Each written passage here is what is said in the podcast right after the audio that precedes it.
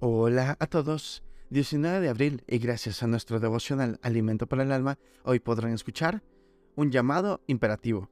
Lectura sugerida segunda de Timoteo capítulo 4 del verso 1 hasta el 4.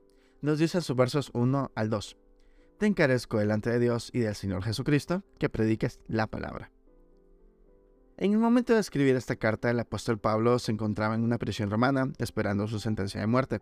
Quizás por esta razón el escenario que tiene en mente es un tribunal, presidido por Dios, donde da su testimonio final y desde el cual hace a Timoteo y a nosotros un llamado imperativo. Esa urgente encomienda es predicar la palabra, proclamar públicamente la palabra de Dios, del Rey de Reyes y Señor de Señores, el Evangelio, así como un heraldo pregonaba los edictos del Rey. Tenemos que hacerlo aprovechando cada oportunidad, conformando abiertamente a otros, animándoles amorosamente a vivir en integridad y mostrando el camino correcto, por medio de una enseñanza fiel a las sagradas escrituras.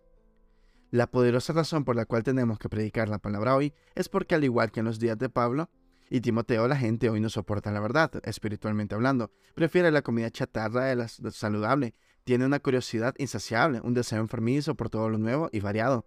Las personas hoy padecen del trastorno de acumulación doctrinal compulsiva. Seguirán sus propios deseos y buscarán maestros que le digan lo que sus oídos se mueren por oír.